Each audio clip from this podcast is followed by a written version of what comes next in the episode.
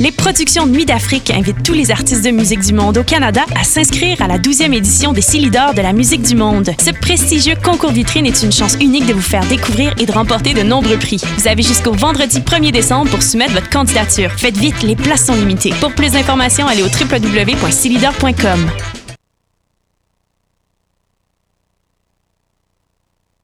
Tous les mardis à 20h au Théâtre Sainte-Catherine, c'est la soirée Art Machine. Venez découvrir le show le plus éclectique en ville.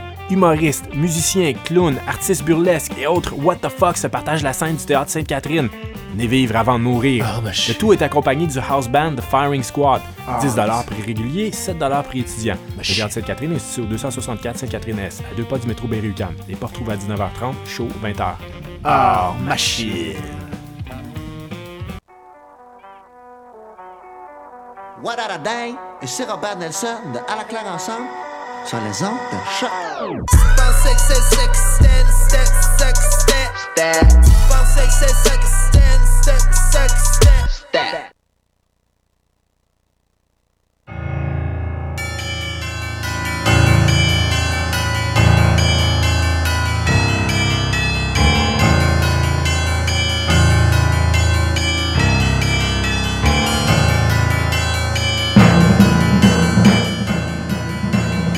Bonsoir, vous êtes bien sur Choc, c'est Mission Encre Noire, tome 21, chapitre 267.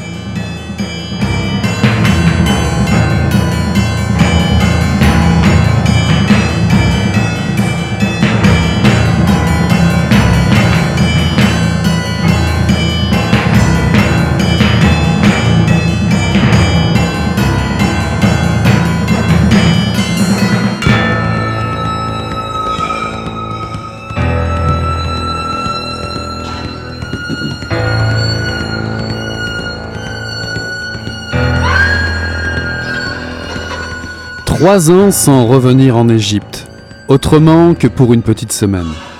Je me souviens de mon dernier long séjour en 2005 et mon appréhension grandit à l'approche du voyage. À la nostalgie se mêle la peur.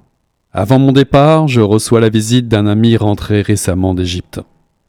Comme tous les immigrés, je suis à l'affût des nouvelles. Je donne libre cours à l'imagination pour combler le vide que laissent ces mots obscurs et ces perceptions personnelles où abondent la crainte et la méfiance. Le pays est en ruine, dit mon ami. Le pays s'effondre et les gens assistent impuissants à son anéantissement. Je ressens comme un saignement entre la gorge et l'estomac. Je dis que notre patrie est millénaire, qu'elle a traversé tant de marasmes, qu'elle peut dégringoler pour la millième fois, mais qu'elle ne peut pas mourir. Je dis cela craintivement, à voix basse. Et je ris en moi-même d'utiliser pompeusement l'expression notre patrie et de l'intonation triste qui m'échappe. Bonsoir à toutes, bonsoir à, tous. Ceci est un extrait de Ceci n'est pas un paradis de Met Emile Sani, paru en 2017 aux éditions Mémoire d'Encrier. Med Emil Telmisani fait partie des rencontres magiques que j'ai eu l'occasion de faire au 40e Salon du Livre de Montréal cette année, où plus de 2000 auteurs étaient présents. Puisqu'une fois encore le programme est très chargé ce soir à Mission Encre Noire, je vous propose de découvrir bien vite l'auteur de Ceci n'est pas un paradis, un livre qui se situe entre le récit de voyage, de la nouvelle et de la chronique d'humeur. Générosité, humour, courage et érudition sont ton programme. Partons donc tout de suite à la rencontre de May Telmisani.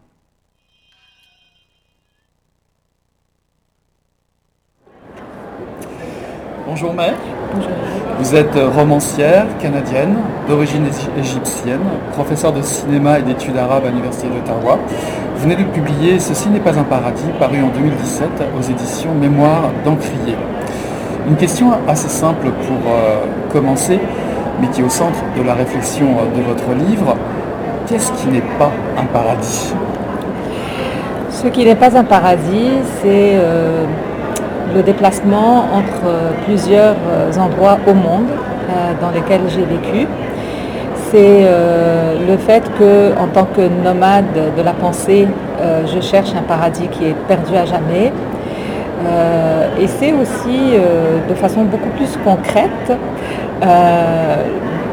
le fait de penser à un moment donné en tant que migrante de l'Égypte, en tant qu'un paradis perdu que j'ai perdu avec l'immigration, et le fait de penser qu'une fois installée au Canada, je retrouverai ce paradis. Donc il y a l'ici et le là-bas, et les deux euh, ne, sont, ne sont pas, se sont avérés au bout d'un certain temps, parce que ça m'a pris quand même une dizaine d'années dans l'immigration pour euh, découvrir que ceci n'est pas un paradis. Et, et ce ceci-là est vraiment très très très très large c'est euh, euh, peut-être aussi tout l'univers, toute la planète qui n'est pas un paradis, qui s'en va vers, vraiment une, folie absolue à l'échelle de l'humanité.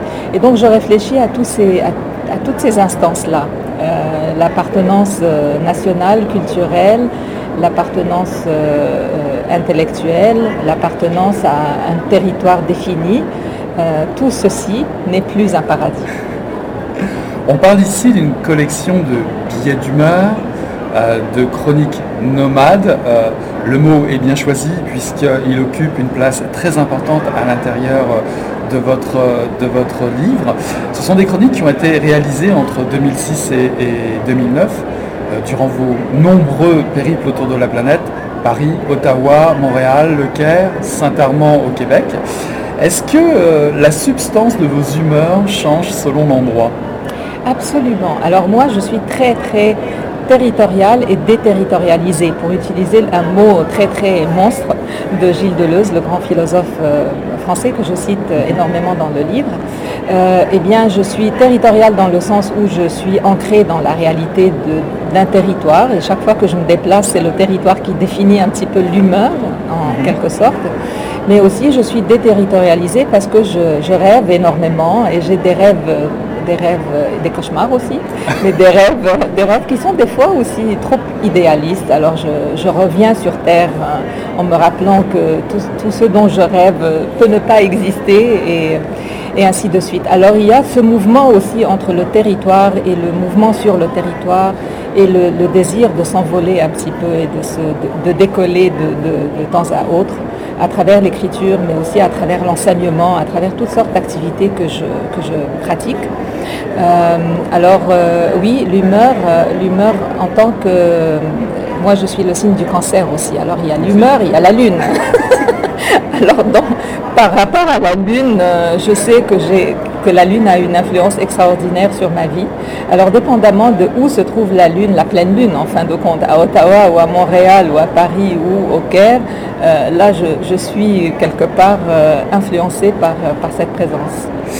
Vous dites être territorial et vous citez souvent Gilles Deleuze, mais au tout début de votre livre, vous citez Fernando Pessoa, qui reviennent à dire à peu près tous les deux la même chose. Il nous parle de nomadisme. Qu'est-ce à dire le nomadisme? Alors Pessoa, c'est un grand sédentaire. C'est quelqu'un qui n'a pas beaucoup voyagé dans sa vie, qui est resté attaché à Lisbonne. Et moi, je retrouve dans ce genre d'écriture, avec tous les pseudonymes qu'il utilise, etc., avec toute la folie que, cette belle écriture représente, euh, surtout dans le livre de l'intranquillité. Euh, et donc pour Pessoa et pour moi, il y a quelque chose euh, qui nous, qui nous, qui nous rejoint, c'est le fait qu'on était qu'on est tous les deux des nomades, même tout en étant sédentaires. Je suis très, très attachée au Nil hein, et à, cette culture égyptienne, pharaonique, etc. Donc il y a cet élément sédentaire, mais ça n'empêche qu'on peut faire un voyage immobile, c'est-à-dire un voyage intellectuel dans l'imagination, etc. Et c'est exactement ce que euh, Pessoa faisait. Euh, donc je, me, rapproche un peu de, cet esprit-là du nomadisme sédentaire quelque part. Et, donc je ne suis pas en train de dire que le territoire n'existe pas. Nous vivons sur Terre, nous avons les pieds sur Terre. Mais je suis en train de dire qu'on peut rêver un monde meilleur. Et c'est un peu ça le, but du livre et le but de l'écriture, etc. Pour Deleuze, c'est une autre histoire. Deleuze, c'est la philosophie et c'est vraiment c'est une grande rencontre dans ma vie avec Deleuze que j'ai rencontré à travers Marcel Proust et l'étude sur Marcel Proust. Alors vous jonglez euh, dans le livre entre les billets doux et plutôt drôles et des passages plus élaborés, on en parlait tout de suite, notamment autour de Gilles Deleuze ou du nomadisme. Mais je me souviens particulièrement d'une discussion autour du café du commerce ou café du sport, on va dire, qui, est complètement savoureuse. vous finissez par avouer défendre les tolérants de la paresse contre les fanatiques du sport. Et plus, plus loin, vous nous faites remarquer que, étant de plusieurs endroits à la fois, ou différemment dans le temps, vous avez plusieurs fêtes, des fêtes chrétiennes ou une fête musulmane, et que forcément elles ne coïncident pas ensemble, mais qu'elles s'ajoutent à votre calendrier. J'en déduis, et c'est sans doute un fiefé raccourci, euh, je, euh, je l'avoue, la pensée unique, c'est pas vraiment votre truc. Ah, pas du tout, mais pas du tout. Mais je viens quand même d'un, d'un, milieu qu'on va dire, qu'on va dire, mais avec euh, beaucoup de de liberté d'un milieu de gauche, hein, d'accord Mais cette gauche-là, et encore une fois, on peut citer euh, Deleuze là-dessus, cette gauche-là, c'est la gauche du cœur, c'est la gauche de l'horizon. Hein. c'est la gauche qui dit si euh, le pays le plus lointain sur Terre de moi n'est pas heureux, ou les gens dans ce pays ne sont pas heureux, je ne suis pas heureuse. Donc je suis très humaniste et viscéralement pacifiste aussi. Euh, mais, euh, pour, l'être, il faut vraiment refuser la pensée unique. Et il faut absolument euh, travailler sur des façons de penser qui permettent d'accueillir la différence et d'accepter la, différence idéologique et intellectuelle, mais aussi, je ne sais pas, ethnique, culturelle, etc. Donc non, je ne suis pas du tout quelqu'un qui va défendre une idée fixe, même si je, suis en train de, vous dire quand même que j'appartiens à une gauche très très large. Et cette gauche-là, euh, je crois qu'elle est en train de persévérer quand même à travers la planète, euh, même si elle, ne s'affiche pas à travers des partis politiques. Euh, Deleuze lui-même, qui était dans le PC pendant plusieurs années, avait quitté le PC, n'a jamais été rattaché à un parti politique et moi c'est exactement la même chose. J'ai jamais été euh, euh, la gauche d'un parti politique, j'étais toujours la gauche de la rue et la gauche de l'humanisme. Que ce soit ici ou au Caire, vous discutez les, lois que vous jugez iniques, que ce soit euh, celle de l'État qui se substitue aux parents par exemple, ou la mode du hijab ou du maillot de bain légitime à Alexandrie ou sur sa côte. Euh, même poids de mesure d'un bout à l'autre de la planète, euh, les droits des uns et des autres sont bafoués, peu importe les frontières euh, Oui, mais il y a toujours l'enjeu majorité-minorité. Et moi, je me suis toujours dressée contre l'oppression de la majorité contre la minorité. En Égypte, par exemple, et j'ai vécu en Égypte pendant une trentaine de ma vie quand même, j'ai lutté pour que un groupe comme les Frères musulmans, mmh. qui est un groupe, à mon avis, d'extrême droite, euh, soit euh, toléré sur la scène politique. C'est-à-dire que j'avais écrit pour soutenir l'idée euh, des frères musulmans sortant de, l'anonymat ou du souterrain pour devenir, pour créer leur parti politique. J'ai défendu ça sur la base de la laïcité à laquelle je crois mais en même temps et sur la base que les frères musulmans c'est une minorité en Égypte et il fallait, donc soutenir le principe de défendre les droits de la minorité, ne serait-ce que le droit de s'exprimer politiquement à travers euh, les partis politiques et les institutions reconnues. Mais alors une fois que les frères musulmans sont venus au pouvoir entre 2012 et 2013, on a vu tout de suite euh, que les mêmes, principes qui ont qui, ont conduit au pouvoir et, ils étaient soutenus par des gens laïcs comme moi, mhm. euh, l'ont mené vers la dictature et on l'a vu tout de suite euh, dès les premiers mois de, la présidence de, Morsi, le, président des frères musulmans. Et donc c'est un peu ça le, dilemme tout le temps. Hein. Euh, les laïcs de gauche comme moi en Égypte, par exemple, vont défendre le droit de tout le monde à la liberté d'expression, de croyance, etc alors qu'en même temps, euh, on devient nous-mêmes, en tant que laïcs de gauche, des minorités face à la majorité musulmane qui nous écrase et qui écrase aussi euh, sur le passage toutes les libertés et mhm. tous les droits de l'homme qu'on puisse imaginer. Hommes et femmes, hein, je ne suis pas en train de dire que ce sont seulement les hommes qui nous écrasent, c'est aussi les femmes. Hein. Et du coup, donc le maillot, euh, l'histoire du maillot dans, dans, Ceci n'est pas un paradis est une histoire drôle parce que euh, au bout de plusieurs années dans l'immigration, je rentre en Égypte, je vais à Alexandrie, Euh, et je décide d'aller me baigner avec mes, deux enfants, mes deux garçons et mon mari. Et je découvre pour la première fois de ma vie, c'était un choc, une surprise, que mon maillot une pièce n'est plus légitime. Parce que le maillot légitime, c'est ce qu'on appelle aujourd'hui le burkini. Et du coup, j'étais regardée euh, et jugée évidemment par tout le monde autour, euh, sur la plage, mais aussi sur la piscine, etc. Et c'était un choc pour moi. Et quand j'ai écrit là-dessus, euh, je peux vous dire que le livre, quand il est sorti en 2009 en arabe, c'était le texte qui suscitait le plus de débats qu'on puisse imaginer. Hein. Et chaque fois que j'étais invitée pour euh, parler du livre euh, dans quel milieu que ce soit, j'étais tout le temps questionnée sur ce texte-là, comme quoi il faut quand même faire attention, c'est un sujet épineux, c'est un peu délicat, pourquoi vous osez en parler, etc. Et donc, à ce, à ce point-ci de la discussion, moi j'arrête la discussion parce qu'il faut, il faut imaginer qu'on puisse, euh, si on, croit à la liberté d'expression, il faut que cette liberté-là soit pratiquée sans plafond. Alors le maillot légitime, c'est vraiment drôle parce que dans ma tête, en écrivant ce texte, j'étais en train de juste écrire un petit texte d'opinion et du coup, c'est devenu le cœur euh, du débat sur le livre Ceci n'est pas un paradis, à cause de ma position laïque évidemment à vivre à cheval sur euh, plusieurs pays. Vous questionnez des, façons de penser. J'ai noté votre euh, réflexion sur l'orientalisme euh, notamment, l'ennemi des, libertés guidé par une pensée un peu vieillotte. C'est ce que vous écrivez, c'est ce que j'ai lu. Vous pourriez nous en dire plus un peu sur cet orientalisme pensée vieillotte? Alors l'orientalisme c'est un champ et un sujet de recherche qui m'intéresse depuis plusieurs années, non seulement parce que j'enseigne dans le cadre d'un programme en études arabes à l'Université d'Ottawa, mais surtout parce qu'au niveau de, euh, du retour de, l'impérialisme sous forme différente, etc., par exemple, j'enseigne un petit peu euh, le rôle des médias américains dans, dans ce qu'on appelle le néo-impérialisme actuel.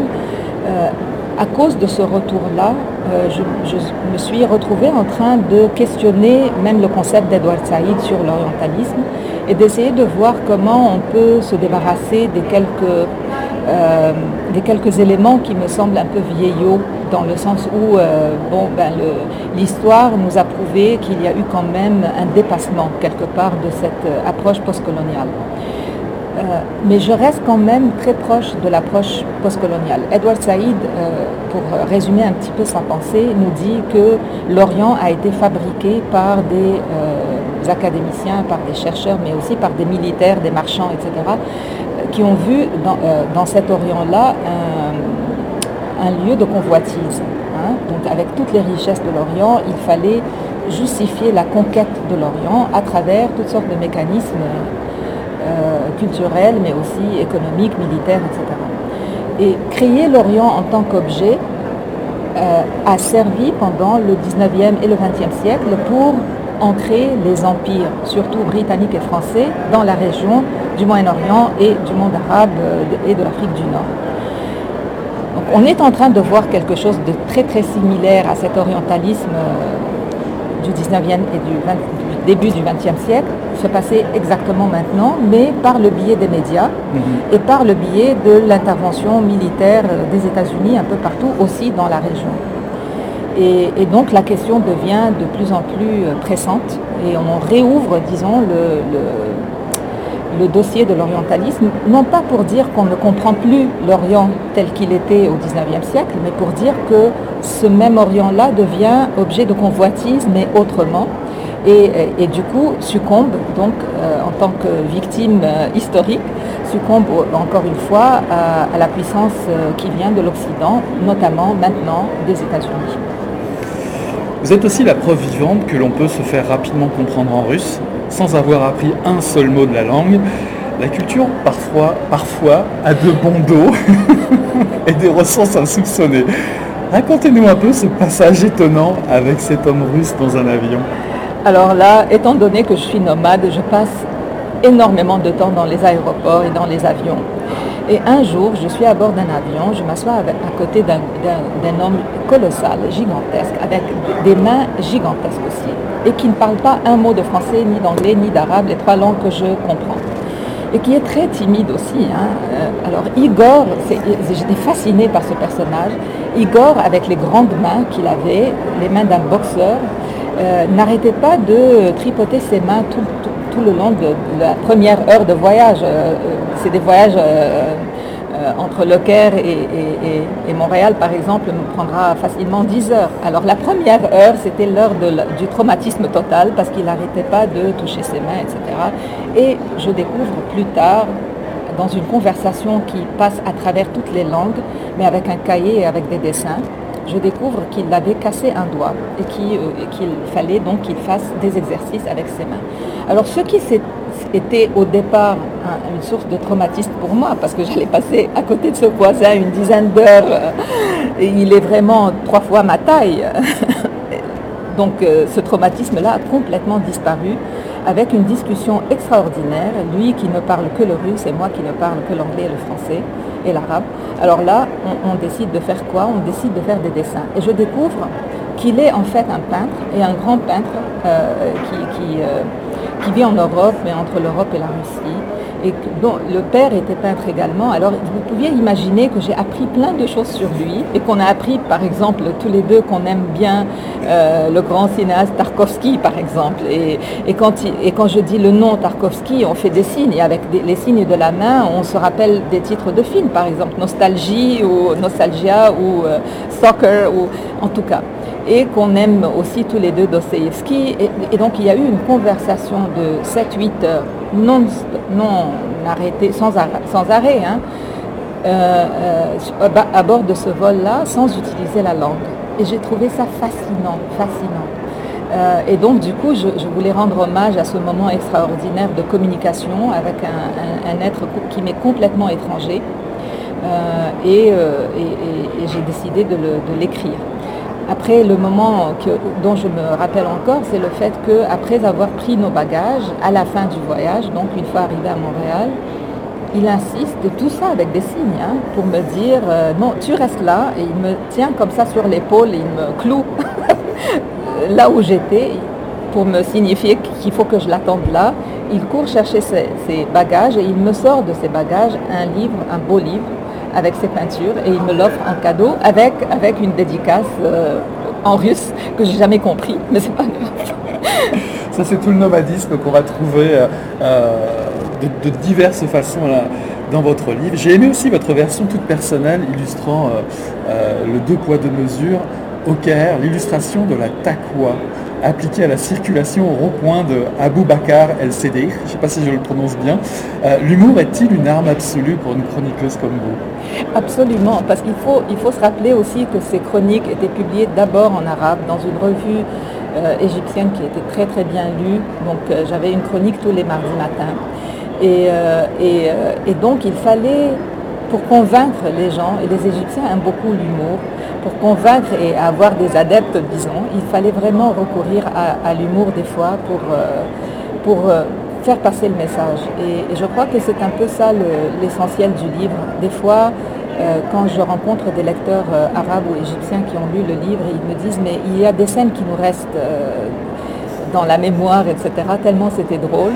Et, mais c'est très très subtil aussi. Je suis pas, je n'ai pas, je ne pousse pas l'humour jusqu'au stand-up comedy. Je ne suis pas là. Mais, mais finalement, avec des clins d'œil par-ci par-là, j'arrive à passer un message qui semble être difficile au départ et, et qui passe très bien avec l'humour ni au cynisme d'ailleurs. C'est pas quelque chose que vous pratiquez non plus. Non, le cynisme, je suis pas du tout cynique. J'ai un mari cynique par contre. C'est une autre forme de nomadisme. vous dites aussi que votre expérience de l'expatriation est encore inachevée. Que, voulez-vous dire? Parce que je rêve, euh, à un moment donné dans le livre, je le dis aussi, je rêve euh, de pouvoir euh, bouger toute ma vie. Et donc j'ai une appartenance qui se développe maintenant avec le Canada et qui, au bout de 20 ans d'immigration, se développe sur un bon territoire, je dirais.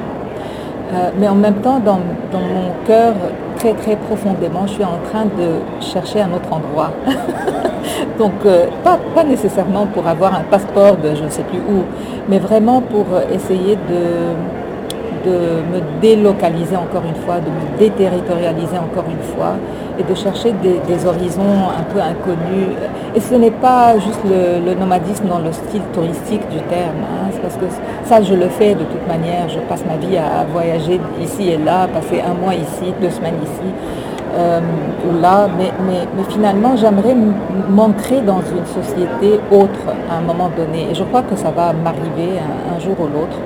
Euh, j'ai toujours rêvé, une fois que j'ai visité le, palais d'Alhambra euh, à Grenade par exemple, de m'installer dans le quartier tout, tout à fait limitrophe là, à côté du palais. Par exemple, c'est un de mes rêves de le faire, on verra. Donc l'expatriation est un mouvement continu, ce n'est pas un moment de territorialité seulement. Donc euh, oui, j'ai un peu des racines quelque part ici, comme j'ai des racines en Égypte, mais je crois que je vais me déraciner bientôt pour aller ailleurs. Et donc l'expatriation, ça va être une condition de vie.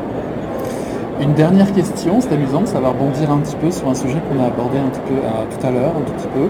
Euh, dans une conversation euh, avec Salah El Bediari cet été, Salah El Bediari, auteur chez Mémoire d'Encrier, mais aussi organisateur du Salon du Livre maghrébin du Moyen-Orient, dans la discussion, on s'est aperçu avec des, avec des écrivaines et des écrivains qu'il existait beaucoup d'immigrants qui arrivaient au Canada ayant publié énormément euh, tout autour, euh, on va dire, en Afrique du Nord, au Moyen-Orient, en arabe, et qui arrivaient ici, qui perdaient leur envie d'écrire, parce qu'il n'y avait pas possibilité, a priori, de publier en arabe ou d'avoir une traduction.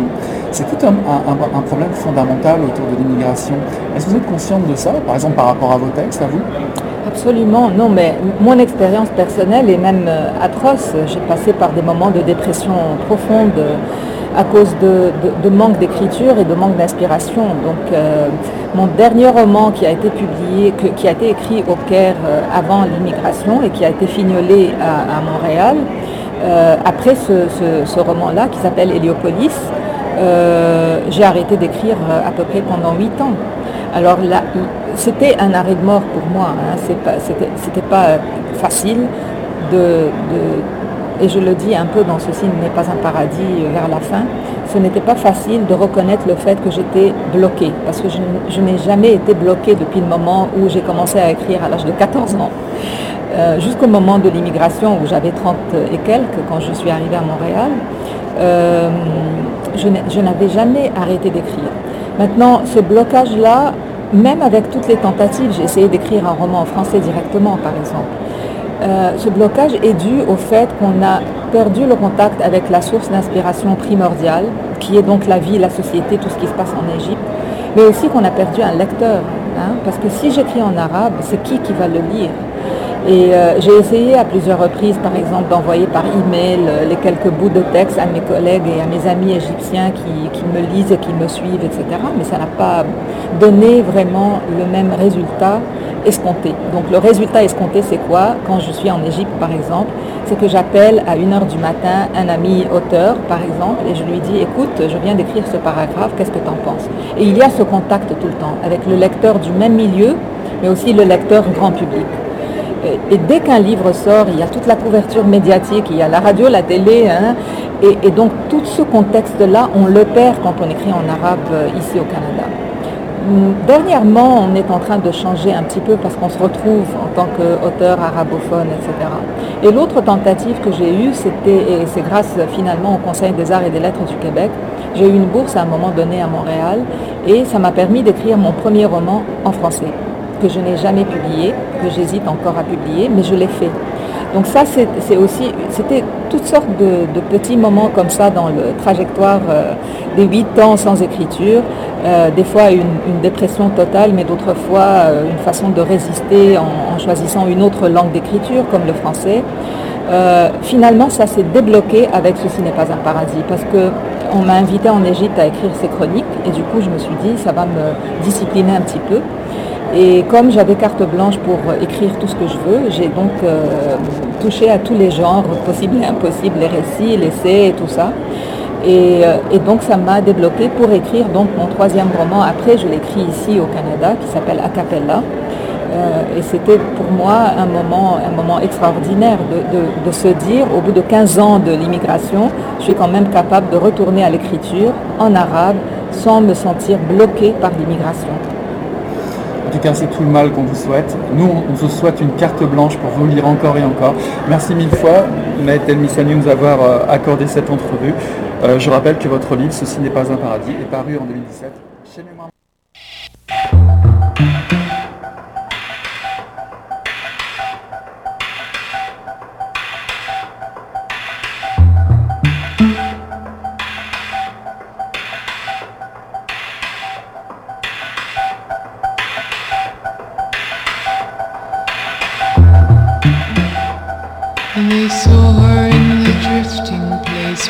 you would often go, and they locked her in the cupboard so she could never leave.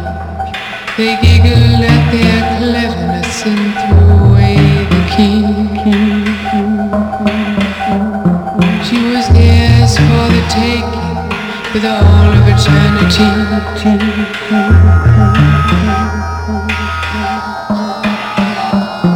But she was wiser than they. So when they went to sleep, she'd keep working through the hours.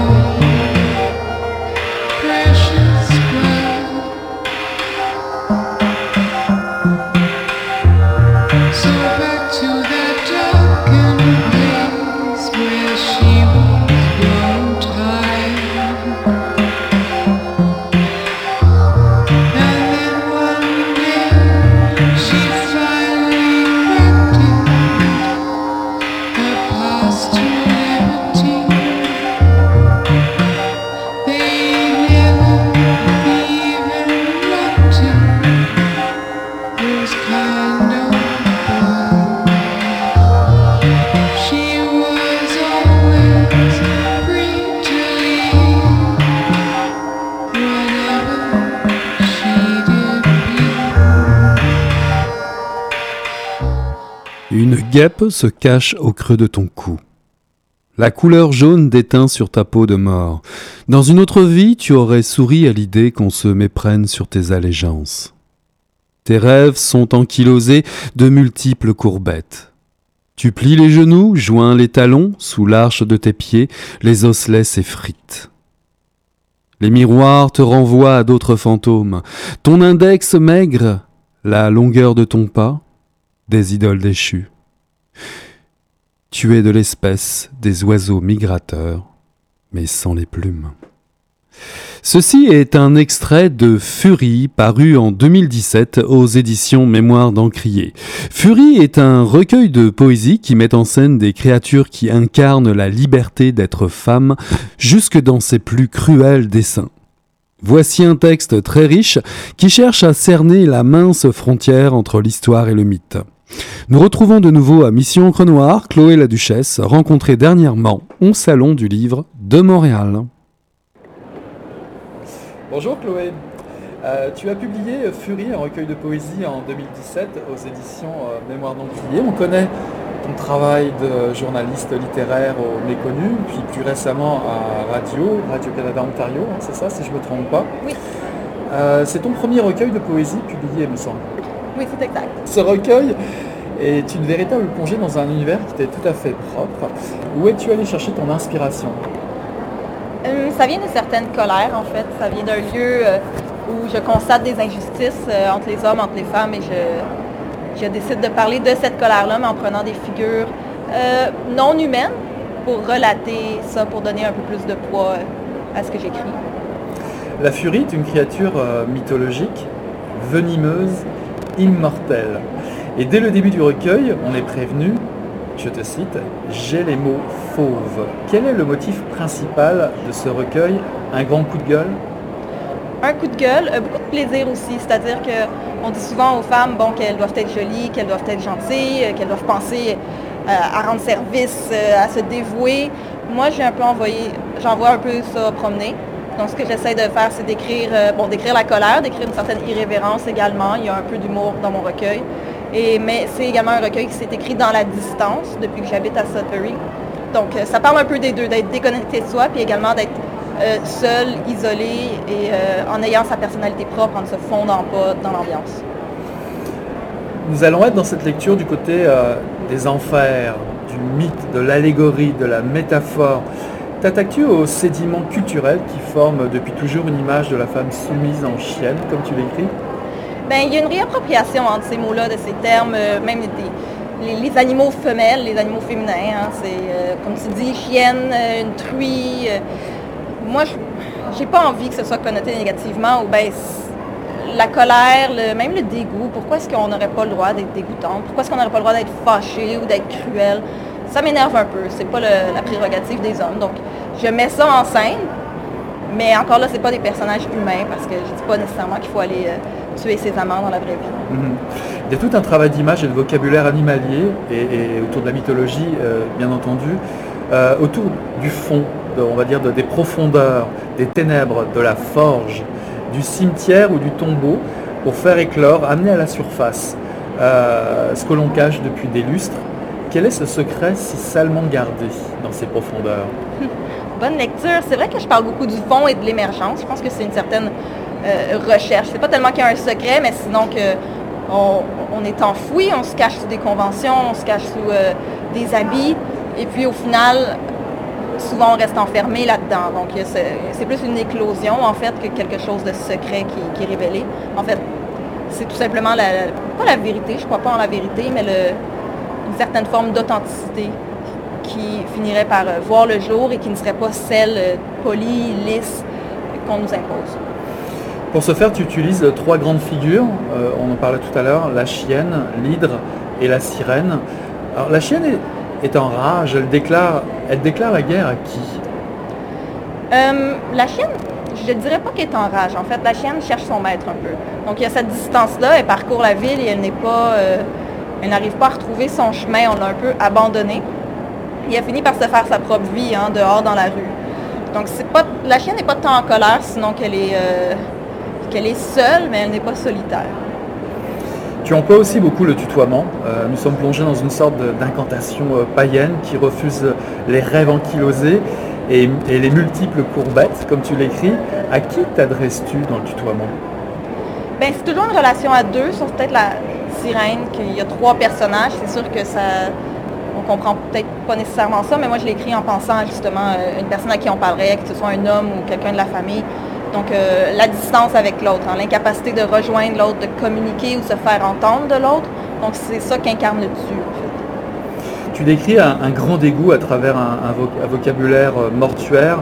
Euh, la chienne vit là où les gueules l'ont laissée à moitié morte. L'allégorie de la chienne traduit une, situation de, soumission, mais, mais pas seulement. Non, moi je dirais pas soumission en fait. C'est bon, il y a l'abandon, donc il y a une cruauté d'autrui, mais il y a également une réappropriation. Euh, oui, la rue, c'est pas le meilleur endroit pour vivre pour un chien, mais en même temps, c'est un espace de liberté. C'est-à-dire qu'une fois qu'on n'est plus à quelqu'un, ben, on est à soi-même. C'est ce que je dirais sur, euh, sur cette pauvre chienne. Il y a une liste euh, d'horreurs qui contamine la lecture, une lecture qui décape. Tu, tu accordes une plus-value à la phrase choc. Fini les, les compromis, je te cite. Tu te tailles une place au royaume de Cire, j'ai plongé tête première dans une mare de plomb. La phrase choc, c'est ton truc? J'essaye que ce que j'écris, comme tous les vers, veuille dire quelque chose ou qu'il y ait, des, images partout. C'est-à-dire que je ne veux pas les diluer et c'est pour ça qu'on remarquera dans le recueil qu'il n'y a pas énormément de mots. Je ne cherche pas à diluer mon propos, au contraire, je veux que tout soit un peu rentre dedans.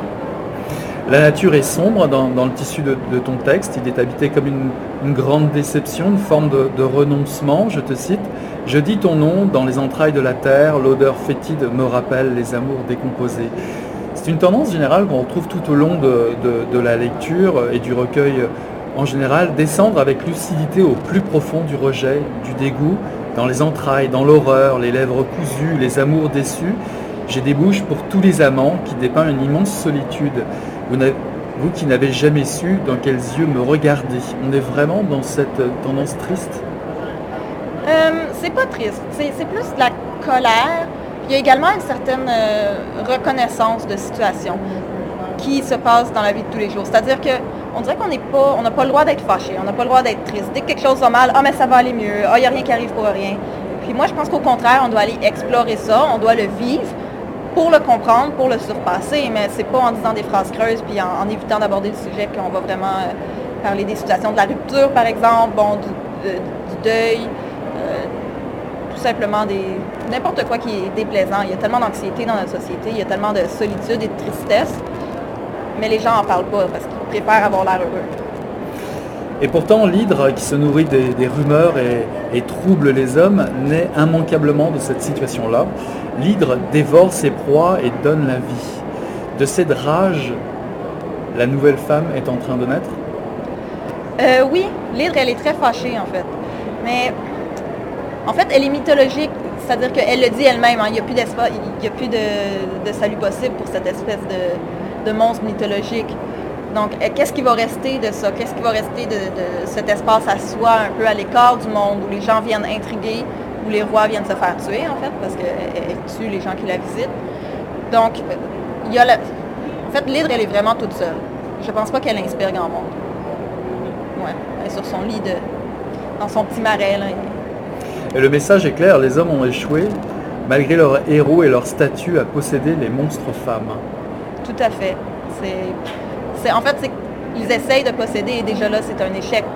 Je pense qu'il faut qu'il y ait une cohabitation, une collaboration, mais de toujours essayer d'enfermer l'autre dans une définition, dans une boîte, ça ne marche pas. En reparlant de l'hydre, l'hydre est le, bras armé du dégoût. Elle donne la mort en sifflant, malheur à ceux qui l'approchent. Euh, je te cite les labyrinthes acérés par exemple. Il y a comme ça des, images fortes. C'est assez sarcastique parfois. Tu, tu devais avoir le sourire aux lèvres parfois quand tu écrivais. Oui, moi j'ai eu beaucoup de plaisir à écrire ce recueil-là. Encore là, parce que je me suis permis d'être méchante. Ce qui n'est pas quelque chose que j'ai le droit de faire d'habitude. Mhm. Les femmes doivent à leur tour euh, cesser d'avoir peur. Ça, c'est un vrai manifeste. Et l'actualité. Oui, euh, avoir, cesser d'avoir peur de faire des erreurs, en fait. C'est surtout ça, parce que on n'est pas habitué à l'échec. Hein. En tant que femme, il faut toujours que tout soit parfait, euh, de la maison jusqu'aux notes à l'école, jusqu'au travail. Puis je pense qu'on devrait être capable de faire des erreurs, puis de se pardonner, puis de passer à autre chose sans ressasser ça tout le temps. Est-ce que tu penses que les, vieilles gloires désuètes ont été digérées pour laisser place aux femmes qui naissent des bouts fertiles? C'est un peu tirer les verres du nez de recueil. Euh, je pense pas. Je pense qu'en ce moment, dans l'actualité, on voit qu'il y a beaucoup de gens qui réfléchissent. le féminisme prend de plus en plus de place. Ça, c'est quelque chose que je trouve extrêmement positif. Maintenant, il n'y a pas une façon d'être féministe, il n'y a pas une façon d'être femme. Donc, si pour moi, je vois d'un œil positif toutes les, dénonciations qui se font, une espèce de... Ça ébranle la structure qui est basée sur la violence, en fait, qui est basée sur la coercition, sur l'humiliation. Peut-être que pour d'autres, c'est déstabilisant parce qu'ils savent plus comment entrer en relation les uns avec les autres. Mm-hmm. Mais je trouve ça positif. Puis effectivement, je ne dis pas que la femme nouvelle éclot, mais une nouvelle euh, interrelation entre les hommes et les femmes est en train de se créer, du moins ici en Amérique du Nord. J'ai eu l'impression que c'était comme un, appel à une révolte mythologique, euh, ce, recueil, euh, de la haine créatrice en quelque sorte. Est-ce que ça te, ça te parlerait, ça? Oui, ben, ce qui m'intéresse dans la mythologie, c'est que contrairement au christianisme, aux grandes religions qui sont pratiquées maintenant, euh, il y a autant des héros femelles ou femmes que des héros hommes. Bon, c'est sûr que c'est pas tout le monde qui a les mêmes pouvoirs, puis il y a énormément d'histoires de viol puis d'abus, c'est pas très glorieux. Mais au moins, il y a ces figures-là, comme il y a Artémis, euh, qui est la, si je me rappelle bien, la déesse de la chasse. bon, il y a l'hydre, qui est une figure féminine, mais qui est également un monstre. Donc j'aime cette idée du monstre, en fait, du monstrueux, mais du monstrueux femelle. Et pourtant, tu n'es pas dupe du tout. Euh, l'amour échappe à, la sirène. C'est la dernière figure emblématique du recueil. C'est quand même assez triste comme, comme constat, euh, malgré les sacrifices et les charmes. Finalement, il ne reste plus rien, la sirène. Non, elle est un peu un poisson séché sur le bord de l'eau. c'est vraiment comme ça que je l'imagine. Mais c'est la sirène vit dans un autre monde, en fait. Elle vit sous l'eau. Et là, tu vois, l'homme qui a des jambes, il ne peut pas aller la rejoindre, il ne peut pas comprendre comment elle vit. Donc, même si elle le charmait, au final, c'est... Comment est-ce qu'il disait dans le film, vraiment, Kéten? Si un poisson et un oiseau tombent amoureux, où est-ce qu'ils vont s'aimer? C'est un peu ça. Je pense qu'il y a une incompréhension entre les deux, donc ils ne sont pas sur le même terrain, tout simplement. Pour finir, les sirènes ont été noyées, le lac les a englouties. Tu rappelles que le combat dans l'ombre est permanent. L'âme de la femme nouvelle est insoumise. Elle fourbit ses armes et ses charmes pour supprimer l'ennemi. Ça sonne terriblement d'actualité ton recueil finalement. C'est sûr que, que tu extrapoles un peu. C'est-à-dire que je pense pas que mes figures soient particulièrement charmantes. Euh, mais l'idée de la sirène, encore là, c'est l'idée aquatique, donc d'être sous l'eau et de vouloir accéder à la surface. Mais euh, je pense que ouais, il y, a un côté euh, armé, il y a un côté que ce soit avec des mots ou carrément physiquement d'être capable de se défendre, d'être capable d'exister, de s'affirmer, d'avoir une présence au monde. Les jours suivants ont été tranquilles et chauds. Une chaleur étonnante pour ce début d'automne. Rémi dit que depuis quelques années, les saisons se décalent. Le printemps est froid et tardif et l'été s'éternise jusqu'à la fin octobre. Je marchais chaque après-midi et allais voir Mina. Dan me suivait sans peine, mais il n'avait pas l'énergie d'avant. Mina me servait un thé et me rapportait les dernières nouvelles du village. Les jeunes gardes-chasse avaient donné une séance d'information sur les loups dans l'ancienne église.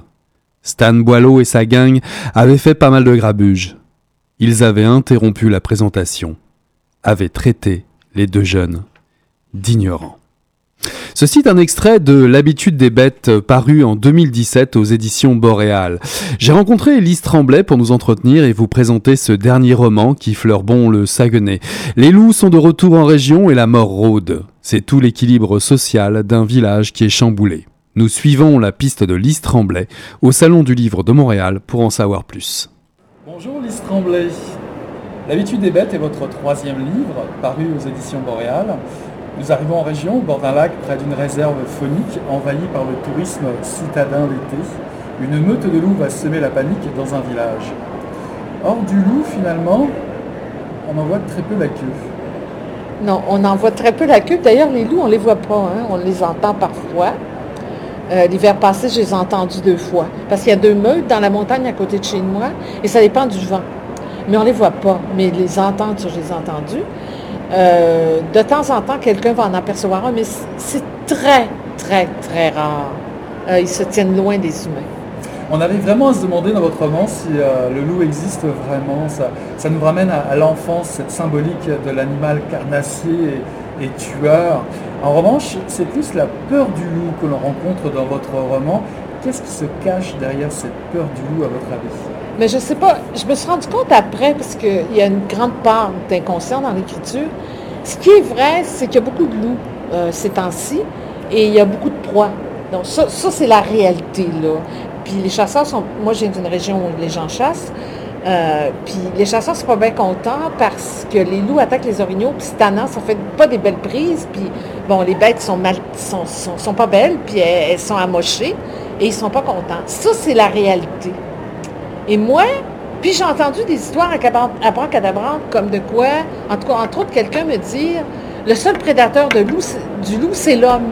Puis si on s'en occupe pas, mais avec une sorte de panique, j'ai trouvé ça, euh, je dis, mais capote, là. Et c'est comme.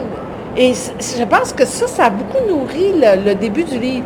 Puis après, je me suis rappelé que il y a probablement quelque chose de l'ordre de ma culture et de la peur du loup qui est ancestrale et qui date du Moyen Âge, puis avec toutes les représentations qu'on a du loup au Moyen Âge qui attaque le pèlerin. Là. Et je sais pas ça, mais je pense que ça m'a dépassé aussi. La métaphore, elle, m'a dépassé, ça c'est sûr, cette présence d'une meute de loup va diviser profondément euh, des familles euh, dans un village. Il y a ceux qui sont pour ou contre la chasse, euh, la chasse aux loups et l'extermination des loups. Vous présentez une vie sociale très clivée. Est-ce que c'est quelque chose que vous retrouvez dans le milieu où vous vivez Est-ce que je. Ben, un peu oui puis non, là. Mais ça, c'est bien imaginaire, mais en même temps, ça représente un peu des chocs culturels qui se produisent avec ce qu'on appelle les néo-ruraux, qui reviennent, comme moi d'ailleurs, qui est une néo-rurale, quand je suis née là, mais bon. Et, euh, et c'est sûr que les valeurs peuvent, être, peuvent se confronter. Et, j'entends beaucoup dans les nouvelles régionales, mais il y, a, des problèmes avec les coupes de bois, il y a des problèmes avec le discours écologique, et c'est sûr qu'il y a une confrontation, c'est évident, ça ne se peut pas autrement. Votre roman, euh, malgré ce grand fracas de la, chasse euh, au loup, respire une certaine sérénité, je trouve. La lumière est souvent magnifique sur, euh, sur le lac. nous sommes contemplatifs en tant que lectrice ou lecteur. Vous entamez un, nouveau dialogue encore avec le terroir. Le terroir vous fascine vraiment encore. Mais le terroir, j'ai pas l'impression. C'est, parce que moi, ma réalité, elle est c'est la réalité de mon enfance. Moi, les histoires d'amour ce plateau Mont-Royal, je trouve ça plat.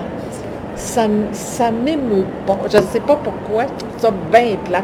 D'abord, je ne serais pas capable d'en écrire, c'est sûr, peut-être je suis jaloux, je ne sais pas. Mais c'est pas ça mon univers. un écrivain, ça l'a, je pense, minimum d'univers. Et moi, le mien, il est là. Et moi, je pense que les villages sont plus intéressants que les villes. Pas pour vivre, j'ai vécu à 30 ans à Montréal, j'étais super heureuse, c'est pas ça que je dis. Mais pour la fascination des personnages, c'est sûr que les villages, ça aide un écrivain beaucoup, beaucoup, beaucoup, beaucoup. C'est, euh, c'est, vraiment une aide très précieuse. Il y a des grands sujets qui planent autour de, votre roman et euh, parmi les grands sujets que j'ai trouvés, les grandes lignes qui apparaissent, c'est la, vie et la mort sous différentes formes d'ailleurs. Euh, la mort, c'est, ça peut être la mort résignée de, Mina, qui, se laisse, qui a décidé de se laisser mourir, ou encore, euh, plus, plus, platement, si je peux m'exprimer ainsi, c'est la mort de Dame, le chien du dentiste euh, l'évêque. Il y a aussi la mort scandaleuse, puisqu'il y a la mort scandaleuse des loups, de la, chasse aux loups par le, le gang des Boileaux.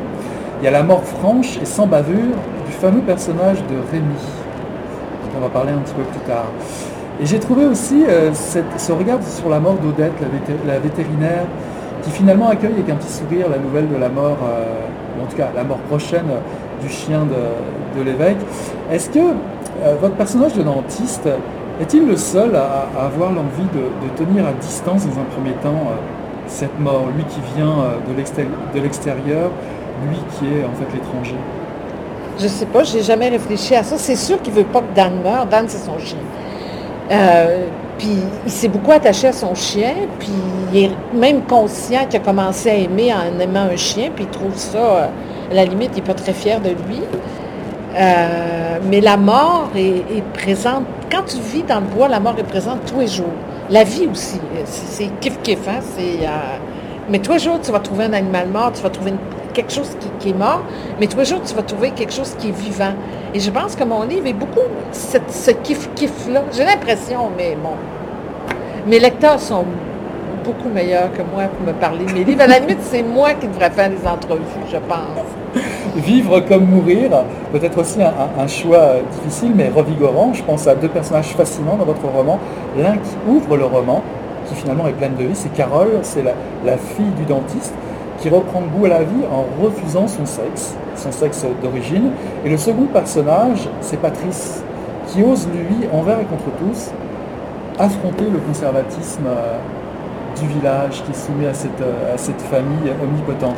On sent quand même chez vous une admiration pour ces personnages un peu, euh, on va dire, triviaux, peu importe leur, style.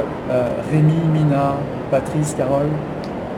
Ben, je pense que c'est du vrai. C'est des personnages, mais pour moi, c'est des vraies personnes, dans le sens où les gens sont complexes et ils sont typés, je pense. Et ce sont des personnages qui, moi, c'est sûr que c'est des personnages que j'ai rencontré, mais un personnage, c'est un monstre. Hein. C'est Dracula, c'est des, ou Frankenstein, c'est des pièces de personnes mêlées ensemble. Un personnage, c'est Frankenstein. Mais pour moi, c'est des vrais personnages, c'est des personnages qui ont une ampleur, parce que le, paysage lui donne cette ampleur-là aussi. Et les deux personnages dont vous parlez au début, ce sont les jeunes. Et ils tassent les vieux, c'est normal. Puis c'est correct. Moi, je vois ça comme tout à fait normal. Et ils sont forts parce qu'ils sont plus jeunes. Et c'est de l'ordre de la nature. Et pour moi, ça, je trouve ça normal. Moi, que des jeunes veulent tasser petits vieux, puis moi, je suis une petite vieille, je comprends ça, je voulais tasser moi aussi. Et euh, je comprends ça. Bougez pas au-delà, je ne vais pas vous tasser tout de suite. En revanche, les autres, les autres, ils portent, comme, euh, comme le disait Duras, d'ailleurs j'ai trouvé euh, l'analogie assez intéressante, les autres personnages portent la maladie de la mort. ils ne savent pas aimer le loup, la nature, l'autre dans sa différence. C'est un sujet qui est très d'actualité, ça, le, cancer de la prédation. pourtant, la nature, le prédateur, en général, ils sont pitié. Oui, mais je sais pas, j'ai. Euh, c'est vrai qu'il y, a un travail sur l'acceptation, c'est vrai, de l'autre. Mais bon, tu on est influencé comme auteur. C'est sûr que j'ai des influences extérieures, c'est évident.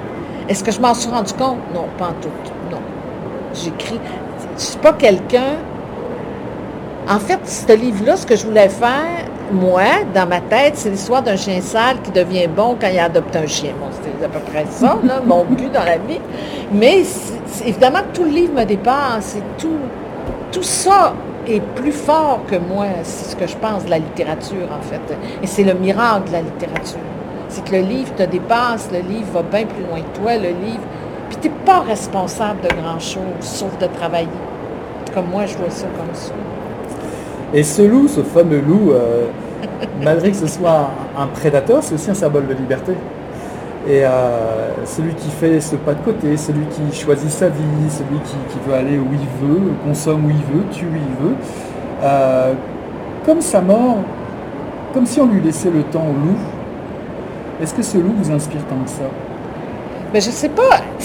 En fait, le loup, c'est vraiment à cause de ce que j'ai vu dans le journal, et aussi de, ce que j'ai entendu des chasseurs. Puis c'est vrai qu'il y a beaucoup de loups.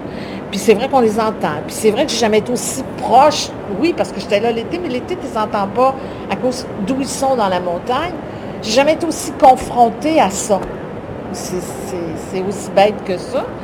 Et, euh, mais le loup, il est libre. Oui, le loup, il est libre, c'est sûr. Mais c'est sûr que la nature, puis il est fort, puis il est libre. Quand il est jeune, quand c'est un vieux loup, ça va plus mal. Il y a beaucoup de nuances dans vos personnages euh, les plus forts.